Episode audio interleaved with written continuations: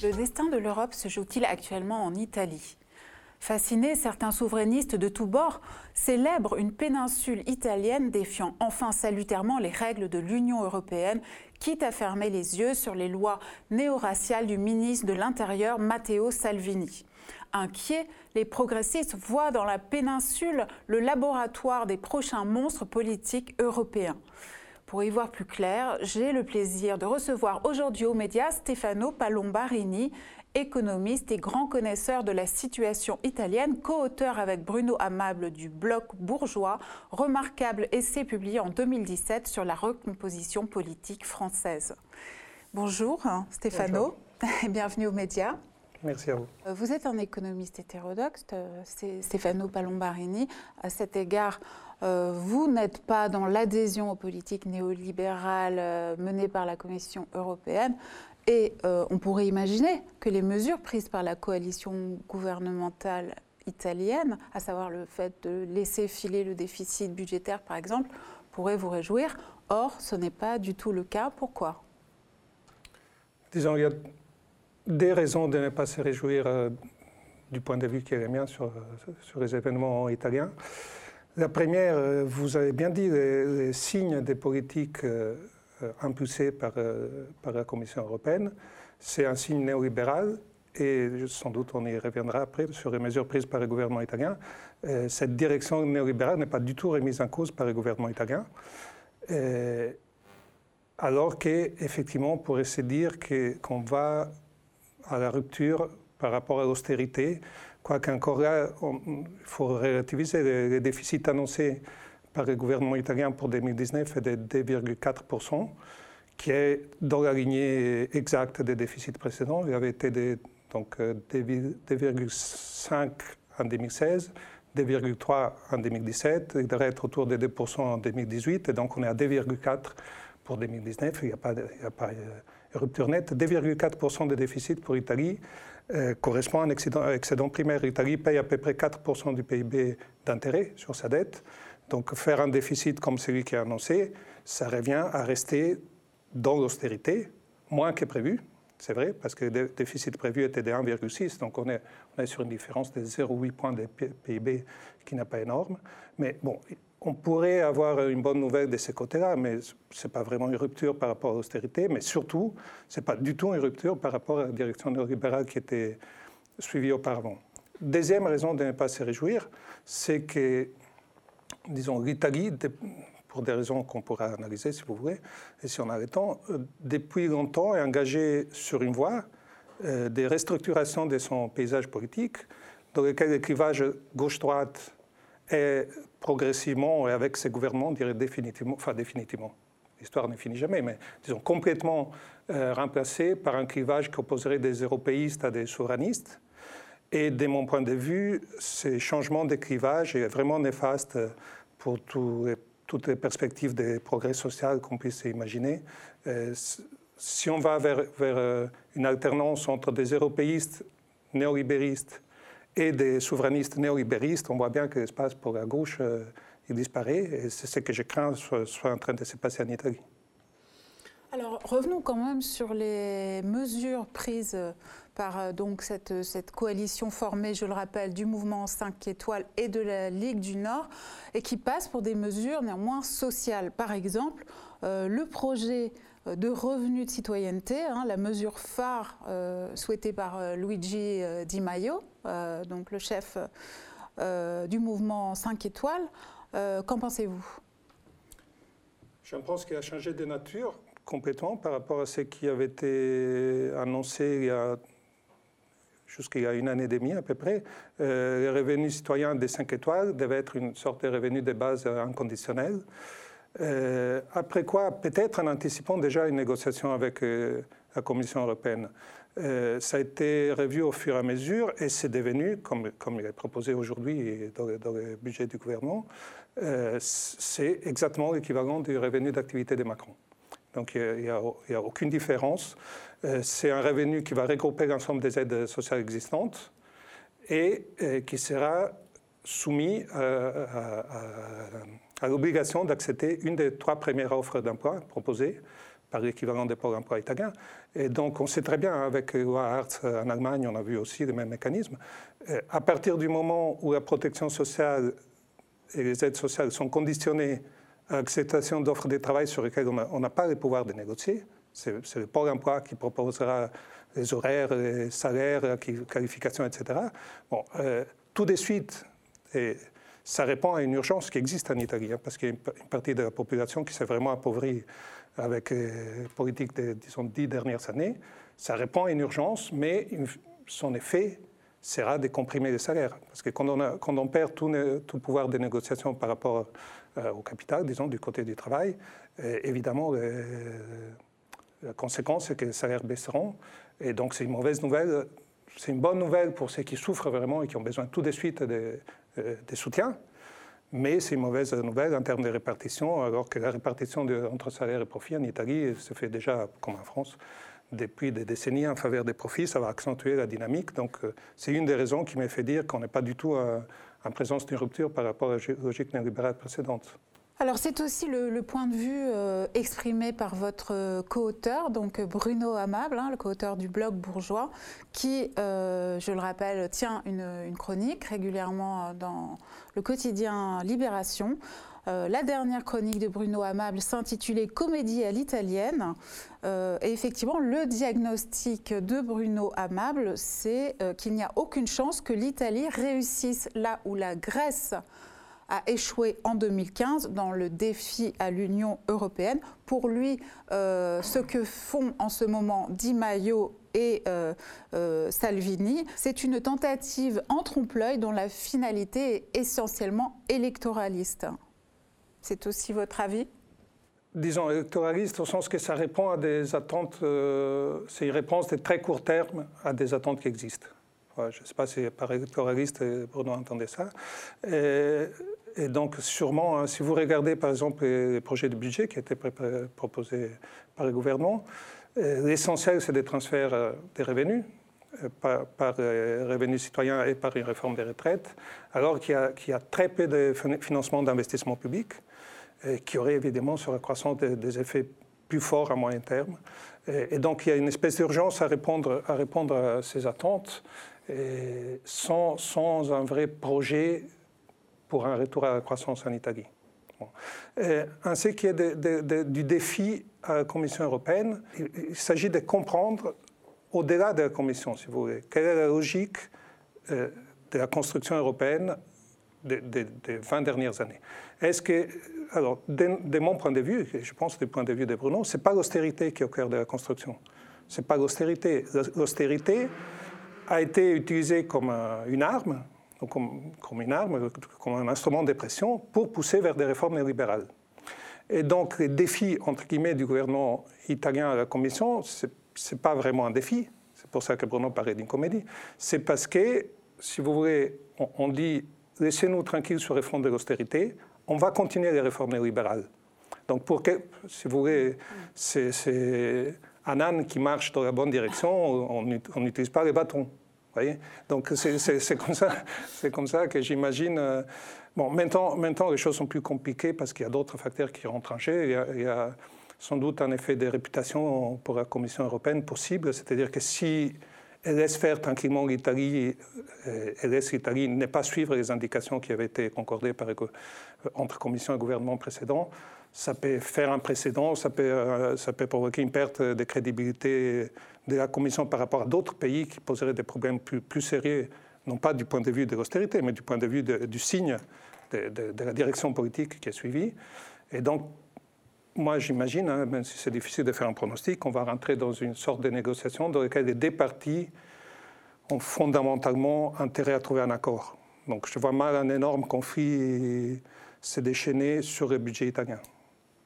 Alors c'est intéressant ce, que vous dites, parce que si on prend un peu de, recul euh, historique, euh, on sait que les leaders euh, européens libéraux à l'époque mussolinienne préféraient justement un gouvernement de, de type fasciste qui offrait une alternative modérément progressiste, modérément révolutionnaire, plutôt évidemment que les communistes.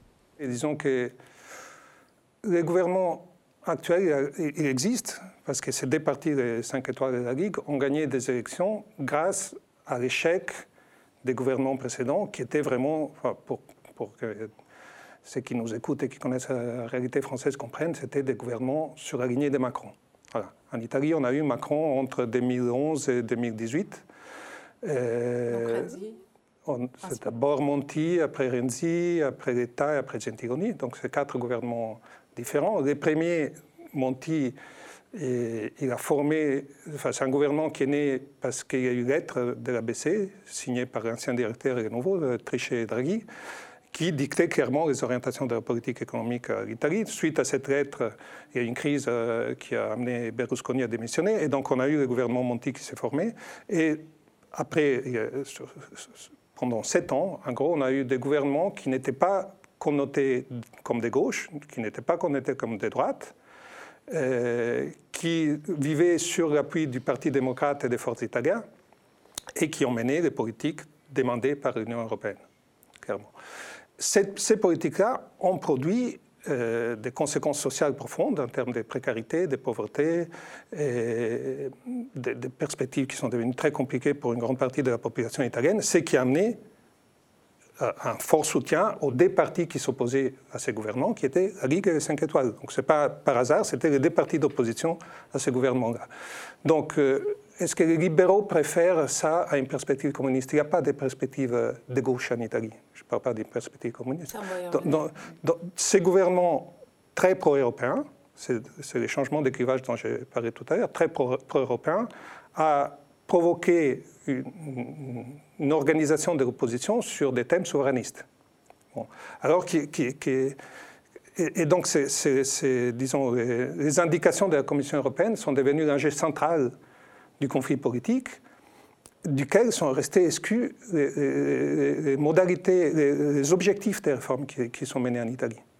Personne, pendant la campagne électorale, n'a remis en discussion les réformes néolibérales du marché du travail personne n'a remis en question dans l'opposition les réformes néolibérales qui ont lieu euh, dans le domaine des services publics, de l'école, de, l'hôpital, etc., euh, des transports collectifs.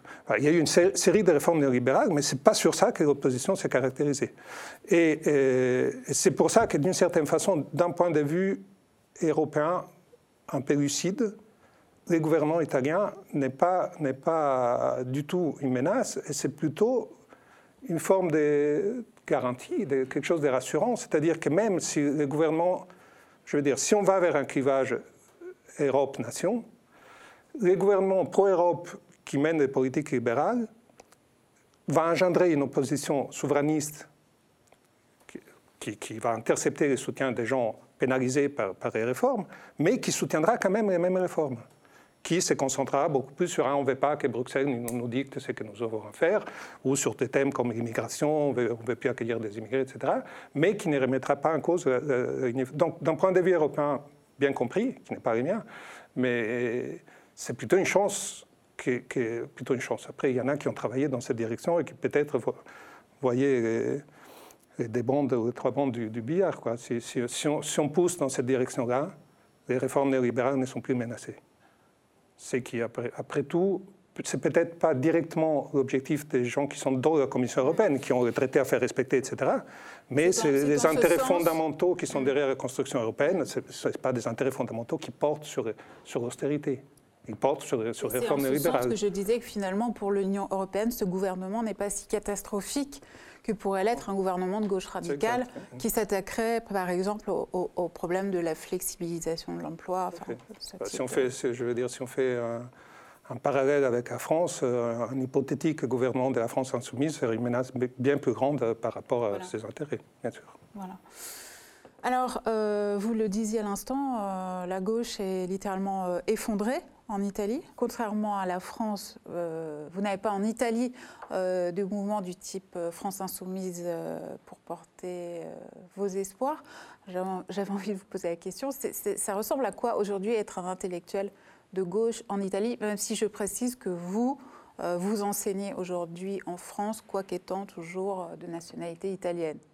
Mais Ça ressemble à une situation difficile un peu du même ordre de celle qu'on peut, que vivent les intellectuels de gauche en France, même si, disons, l'Italie, c'est d'une certaine façon, l'Italie est, est plus loin sur la route que la France est en train de suivre. Donc euh, c'est pour ça aussi que c'est intéressant de voir ce qui se passe en Italie, euh, parce que ça annonce peut-être des choses qui vont arriver en France. Donc pour un intellectuel de gauche, il y a un constat qui rend la situation pour un intellectuel de gauche euh, difficile, c'est que la gauche, d'abord, c'est complètement fracturée. Et face à cette fracture qu'on pourrait analyser, il y a en gros trois choix possibles. Soit rallier les blocs, euh, disons, européistes, et donc euh, mettre en avant de façon principale, mais quasiment unique, questions qui portent sur les droits des minorités, l'immigration, etc., mais rentrer dans une logique euh, de, défense de la construction européenne contre les souverainistes, soit deuxième possibilité que d'autres intellectuels de gauche ont décidé de, suivre, c'est rallier l'autre côté, c'est-à-dire les blocs souverainistes, et donc de, mettre l'accent sur euh, rupture avec l'austérité. Quel, euh, euh, profil, par exemple, d'intellectuels de gauche aujourd'hui en Italie a, rallié la Ligue du Nord bah, et le mouvement 5 étoiles et soutient ce... Par, exemple, avant les élections, il y a eu un économiste keynésien qui, qui, qui écrivait sur Manifesto, par exemple, qui est, un, journal de gauche, et qui s'appelle Alberto Bagnai, qui a directement intégré la Ligue parce qu'il disait c'est le seul parti qui m'écoute quand je parle de sortie de l'euro. Mm donc, il a intégré la Ligue et maintenant il préside une commission, je crois, à la Chambre des députés. Non, au Sénat. Il préside une commission au Sénat. Et derrière, enfin, Bagnaï, c'est un exemple, mais disons, il y a un monde euh, qui tourne autour de ces idées keynésiennes et de l'idée que tant qu'on est dans l'euro, on ne pourra pas les mettre en pratique et que les seuls partis, mm. même si, ce n'est plus le cas depuis qu'ils gouvernent, mais les seuls partis qui avaient au programme une rupture avec l'euro, c'était la Ligue, et donc il fallait fermer les yeux sur tous les autres thèmes, se concentrer sur, sur, les thèmes monétaires et aller à la Ligue pour cela. Vous avez aussi un mouvement qui vient de se créer récemment qui s'appelle Patrie et Constitution, dans lequel les choses sont partagées. Mais il y a, une partie des, gens de gauche, hein, c'est mouvement de gauche, mais il y a une partie des gens qui sont là-dedans qui clairement, peut-être ils n'appuient pas ouvertement le gouvernement, mais ils ne sont pas hostiles. Ils disent, bon, si le gouvernement va au conflit avec la Commission, il ne faut pas prendre position contre le gouvernement parce que ça reviendrait au pied de la Commission. Donc on regarde ça un peu de loin et à la limite, euh, on a de la sympathie pour le gouvernement. Mais donc je disais, il y a trois, trois possibilités pour un intellectuel de gauche. Donc soit rallier une partie, euh, soit l'autre, soit troisième, se poser la question, mais qui est une question très difficile, qui, n'a pas de réponse simple, de la reconstitution d'un bloc de gauche, en, sachant que pour des raisons profondes, et ancienne déjà, ce bloc est fracturé. Donc il ne s'agit pas juste de dire non mais où est-ce que vous êtes en train de partir tous, restons à gauche. Non, il s'agit de retrouver des, médiations qui ne sont pas faciles à identifier pour que la gauche puisse vivre. Et donc de ce point de vue, je trouve qu'il y a des enseignements pour la France et pour l'action notamment de la France insoumise en France. Alors on va euh, venir à la situation française. Euh, vous parliez de ces intellectuels de gauche qui rallient finalement euh, la Ligue du Nord euh, par, par, passion anti-euro, anti-européenne. Évidemment, nous avons un peu les mêmes en France. je pense à des gens comme Jacques Sapir. qui est un grand ami d'Alberto Bagnac. Voilà, euh, ou du côté euh, journalistique d'une Natacha Polony, ou du côté politique d'un Nicolas euh, Dupont-Aignan. Un homme qui a un jour déclaré, comme Matteo Salvini, que l'euro était un crime contre l'humanité, ne peut, à leurs yeux, pas avoir tout de mauvais. Bon, déjà, première chose, c'est un crime contre l'humanité, mais les jours après les élections, il a dit, à une interview, je ne sais plus quel journal américain, qu'il avait changé d'avis. Donc, euh, non, que maintenant, c'était pas si mal d'être harmonique. Donc, on voit bien euh, l'instrumentalité de ces positions. Non, mais ça, euh, on pourrait analyser. C'est pas, pas juste quelque chose comme ça, on saute sur l'occasion. Il y a des gens qui sont contre héros, donc on saute sur ça. C'est vraiment, si vous regardez le fonctionnement de la Ligue et, la base électorale de la Ligue, la base électorale de la Ligue est assez différente de celle des 5 étoiles. Et c'est une base qui a été héritée entièrement quasiment par, pour euh, sa totalité, des, partis de, la droite italienne, et notamment des forces italiennes qui étaient les partis de Berlusconi. Et donc il faut s'imaginer ces électeurs qui, qui, pendant 25 ans, mm. ont cru aux promesses de Berlusconi, qui étaient des promesses même pas néolibérales. Berlusconi, c'était du libéralisme brut. L'État doit arrêter de nous faire les poches, il ne faut, faut, pas qu'il nous embête avec ses règles. Laissez-nous libres, on va tous s'enrichir. Et il y a une partie importante de la population italienne qui a adhéré à ces rêves. Et donc il faut imaginer ces électeurs qui, qui, ont cru à ces rêves et qui probablement y croient encore. Et c'est pour ça que la Ligue est sur des positions libéristes, néolibéristes. Il faut imaginer ces électeurs qui, qui croient que l'enrichissement est à portée des mains, et suffit que l'État ne nous embête pas, et qui se retrouvent au bout des dix années de crise, pour une grande partie, appauvris ou menacés d'appauvrissement et de dégradation sociale. Donc par rapport à des électeurs qui sont dans cette attitude-là, l'idée qu'il y ait quelque chose, mais qui n'est pas lié aux réformes qui ont été menées, parce que oui, ils font moins d'État, donc c'est bien ce qu'on voulait, c'est ce qui devrait marcher. Et donc il faut, il faut, il faut s'imaginer ces électeurs qui voient que ça ne fonctionne pas, et donc qui ont besoin qu'on leur dise ça ne fonctionne pas à cause des, donc à cause des héros, ou à cause des immigrés, ou à cause des de la finance euh, cosmopolite. Enfin, peu, importe. Euh, oui, quasiment peu importe. C'est pour ça que d'ailleurs euh, l'euro a été remplacé avec d'autres ennemis ensuite. Donc ce n'est pas juste Salvini qui a, qui a Salvini est comme ça. Mais ce n'est pas juste la façon de faire de Salvini, c'est sa base électorale qui, a besoin qu'on lui désigne un bouc émissaire sur lequel faire reposer le fait que les, rêves qui avaient été promis se retournent en cauchemar. Voilà. Donc c'est quelque chose de très profond, de, qui, n'est pas juste lié à la personne de Salvini. Hmm. Alors certaines euh, mesures euh, prises par le, ministre de l'Intérieur, euh, Matteo Salvini, inquiètent évidemment beaucoup, hein, autant en Italie qu'en Europe. très récemment, là, on a emprisonné le maire de Riace, euh, une ville euh, qui, de la vie générale, était modèle hein, dans l'accueil des migrants. Et euh, dans la ville de Lodi, on a exclu les enfants d'immigrés des cantines et des bus scolaires. Jusqu'où cette politique ouvertement raciste peut-elle aller, selon vous? Je crains que ça puisse aller très loin parce que c'est pas si, donc les deux cas que vous citez, c'est des cas gravissimes. Et hum, même pour Lodi, il y a le ministre de l'Éducation en Italie, le ministre en charge, qui est de la Ligue, et qui, face à cette idée du maire qui, n'est pas j'exclus les, enfants des immigrés des cantines, mais, j'oblige les immigrés à ramener un certificat du pays d'origine qui atteste formellement qu'ils n'ont pas de propriétés immobilières. On voit bien que pour la quasi-totalité des immigrés, c'est impossible de retourner dans le pays d'origine pour demander un certificat. Donc, dans les faits, ils sont exclus des, des, cantines scolaires et des bus scolaires aussi d'ailleurs. Et hum, on, voit bien que c'est gratuit, je veux dire, sauf pour un niveau symbolique, euh, exclure des enfants des cantines. on peut faire une rhétorique fausse sur l'invasion migratoire, euh, l'insécurité, etc. Mais on voit bien, exclure des enfants des cantines, on voit, voit, rien, au point que le ministre de l'Éducation nationale de la Ligue avait dit, euh, suite à ça, il avait dit au maire de la Ligue, soyez raisonnable, ne faites pas des trucs comme ça. Et Salvini, derrière, est intervenu en disant Tais-toi, c'est le maire qui a raison. Donc on voit, on, voit que, je veux dire, jusqu'où ça peut aller. Je, enfin, L'Italie, ça reste une démocratie, il y a une magistrature indépendante, il y a des contrôles sur, sur le pouvoir exécutif. Euh, on ne peut pas non plus s'imaginer des dérives, enfin, moi je ne les imagine pas, des dérives euh, fascistes au sens euh, des années Mussolini. Mais si la logique est celle on continue dans la même direction, la direction néolibérale. C'est celle à laquelle ma base croit. Et, il croit parce qu'il pense que ça va, aller, qu'on va, vivre tous bien, on va tous euh, s'enrichir, on va devenir tous des petits Berlusconi. Bon. Et, donc je continue comme ça. Et les réformes néolibérales produiront de la précarité, de l'appauvrissement et de, de la misère. Et, si pour tenir, il faut dire oui, mais c'est la faute à quelqu'un, vous voyez que l'escalade peut aller très très loin. Et donc, euh, jusqu'où, c'est difficile à dire. Bon, il y a un côté rassurant, je veux dire. Euh, L'Italie, ça reste un pays dans lequel il y a des, contrôles. Le pouvoir exécutif ne peut pas faire n'importe quoi, le pouvoir législatif ne peut pas faire n'importe quoi, il y a un cours constitutionnel qui travaille.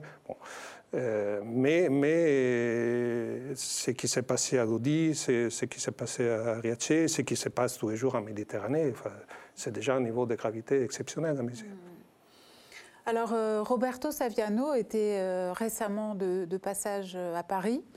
il a dit la chose suivante. Je dis aux Français, regardez ce qu'il se passe en Italie et vous verrez votre avenir. Euh, comment vous interprétez cette phrase et est-ce que vous partagez son point de vue euh, Je partage assez, oui. Euh, parce que donc moi, ça fait un moment que je travaille, enfin 25 ans que je travaille sur l'Italie et 15 ans que je travaille sur la France. Et, ce sont des pays très différents qui ont des structures économiques différentes. Bon, on ne peut pas dire ce qui se passe en Italie va arriver en France. Mais, mais euh, la France, je l'ai dit tout à l'heure, euh, j'ai l'impression qu'elle suit les chemins politiques de l'Italie avec un temps de retard.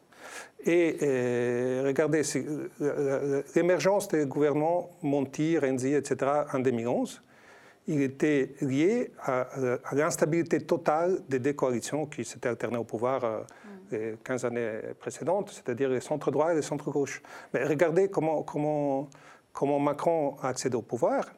C'est sur l'effondrement de, des coalitions qui étaient menées par les républicains d'un côté et par les socialistes de l'autre. Donc ça, se présente différemment, ce n'est pas exactement le même mécanisme, mais il y a, clairement une ressemblance. Et euh, donc les pas suivants pour l'Italie, c'est que pendant ces gouvernements, qui ressemble donc à celui de Macron, l'opposition s'est structurée autour du thème souverainiste. Et on voit qu'en France, ce n'est pas encore le cas, surtout parce que, la France insoumise, fait, résistance. Mhm. Voilà, mais imaginez qu'il n'y ait pas la France insoumise dans les jeux. Et, même, même si la France insoumise fait, fait, résistance, le deuxième tour de la présidentielle, c'était déjà Macron contre Le Pen. Donc c'était déjà quelque chose comme européisme contre souverainisme ou nationalisme. Donc euh, la France n'est pas très loin de ça. C'est vrai que la grande différence, c'est qu'il y a une force de gauche qui, résiste, et j'espère qu'elle comprendra que l'objectif stratégique, c'est s'opposer à ces changements de clivage. Il faut regarder à Macron non pas comme un européiste, mais il faut regarder à Macron comme quelqu'un de droite. Et donc on ne combat pas sur une position souverainiste, mais on combat sur une position de gauche. Ça, c'est pas, je ne dis pas pour les chances électorales de la France insoumise. C'est si on lâche ces points de résistance, qu'on laisse tous les systèmes se restructurer autour d'Europe ou nations, je pense qu'à ce moment-là, on irait vraiment vers, vers, la situation qu'on a aujourd'hui en Italie, avec, avec tous les problèmes dont on vient de parler. Alors vous savez bien qu'aujourd'hui, euh, en France aussi, euh, à gauche, il y a une fracture en train de se créer autour de, la question de l'immigration et on s'envoie des anathèmes à la figure. Donc d'un côté, les angélistes, les no-borders, ceux qui sous-estiment la question des flux migratoires, de l'autre côté, les réalistes, euh, les, gens qui, eux, prennent au sérieux la question des frontières, etc., euh, voire des gens qui sont carrément tentés par des solutions euh, à l'italienne, hein, à la manière de, la Ligue du Nord. Vous leur, vous, leur, dites quoi à ces gens aujourd'hui à gauche, justement, qui auraient ce type de tentation et à tous ceux qui veulent restructurer notre clivage politique autour de ces questions? Donc je pense qu'il faut, faire, il faut distinguer des fractures différentes. Donc il y a une première fracture qui, à mon sens, n'est pas au sein de la gauche, au sens que pour moi, Jacques Sapir ou Natacha Polony ne font pas partie de la gauche. Donc, mais il y a des, gens comme ça, des intellectuels, qui sont écoutés effectivement à gauche et qui prennent une, politique très dure au niveau de l'accueil, de l'asile, euh, des sauvetages en mer, etc. Pour moi, avoir des positions de ce type, ça, revient à s'auto-exclure de la gauche. Si, on a, une idée même très basique de ce que ça doit être à gauche, des gens qui sont comme c'est la Ligue. Si, la gauche veut, survivre, elle, doit considérer que des propos de ce type ne peuvent pas être tenus en son sein. Après, il y a une deuxième. Donc, une fois qu'on exclut ces gens-là, qu'on doit exclure, à mon sens, il reste une fracture au sein de la gauche, mais qui est d'ordre stratégique, si vous voulez. Euh, donc, il y a dans ce qui reste, comme ce que je conçois à gauche, il y a une partie qui est pour, euh, disons, la liberté d'installation, et une autre partie qui pense qu'il faut un contrôle aux frontières mhm. pour réguler le flux migratoire. Bon. Mais cette fracture-là est d'ordre stratégique. Qu'est-ce qu'on ferait si on était au pouvoir? Est-ce qu'on laisserait la liberté d'installation ou est-ce qu'on trouverait des formes de contrôle frontière Bon, alors sur, cette fracture-là, euh, mon point de vue, enfin moi j'ai une idée, mais je ne vais même pas en parler, parce que mon point de vue, c'est que la gauche n'est pas au pouvoir. Donc, euh, donc au moment où il y a cette année, il y a eu en Méditerranée, fin septembre, on était à 1850 morts. On a, on a des cas comme ce que vous citez en Italie, on a ce qui se passe à Ventimiglia, on a ce qui se passe à Calais, il y a des, des violations des droits tous les jours. Ce n'est pas qu'est-ce qu'on ferait dans 5 ans ou dans 10 ans si on était au pouvoir. Il y a tous les jours des, droits qui sont violés. La gauche, comme je l'ai défini, donc en, ayant oublié c'est certains qui sont écoutés à gauche, mais qui ne devraient pas être écoutés. La gauche est unie sur ça.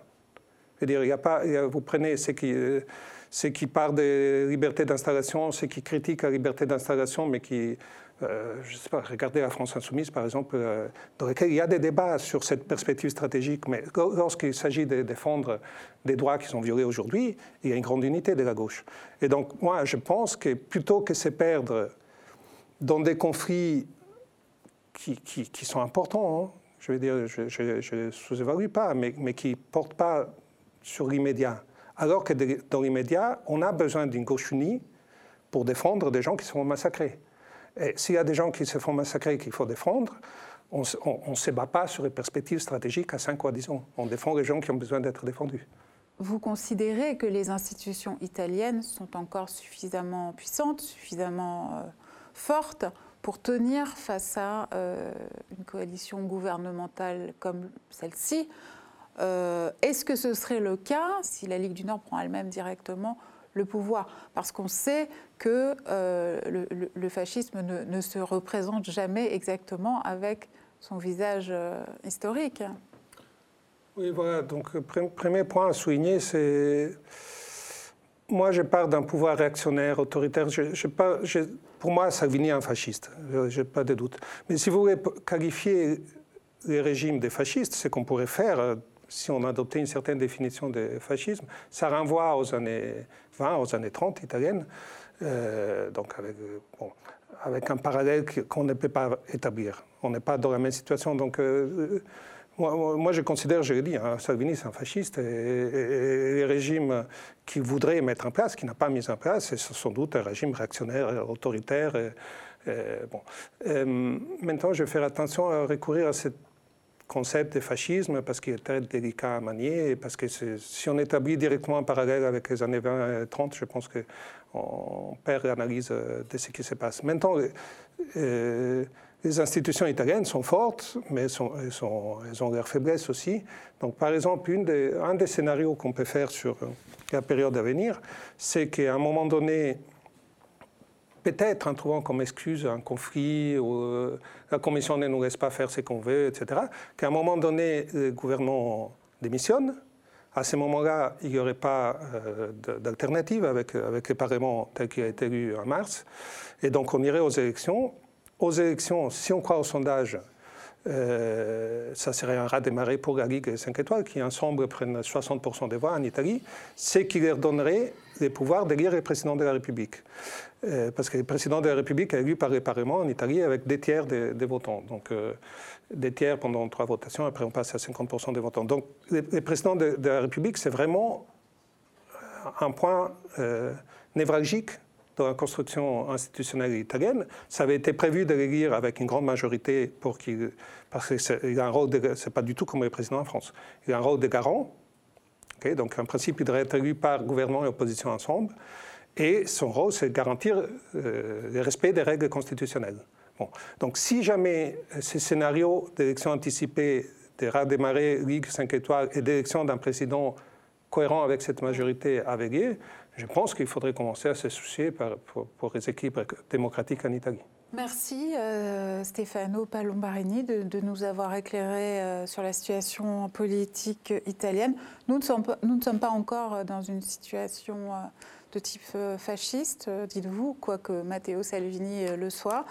Néanmoins, pour euh, clore euh, cet entretien, je recommande à tous le tout petit livre, euh, mais l'excellent livre d'Umberto Eco, Reconnaître le fascisme. Et je terminerai par une citation de Eco dans ce livre. le fascisme est toujours autour de nous, parfois en civil. Ce serait plus confortable si quelqu'un s'avançait sur la scène du monde pour dire je veux rouvrir Auschwitz, je veux que les chemises noires reviennent parader dans les rues italiennes. Mais bien évidemment, ça ne se passe jamais comme ça. Merci à vous, Stéphano. Merci de l'invitation. Et à très bientôt à tous pour un prochain entretien libre.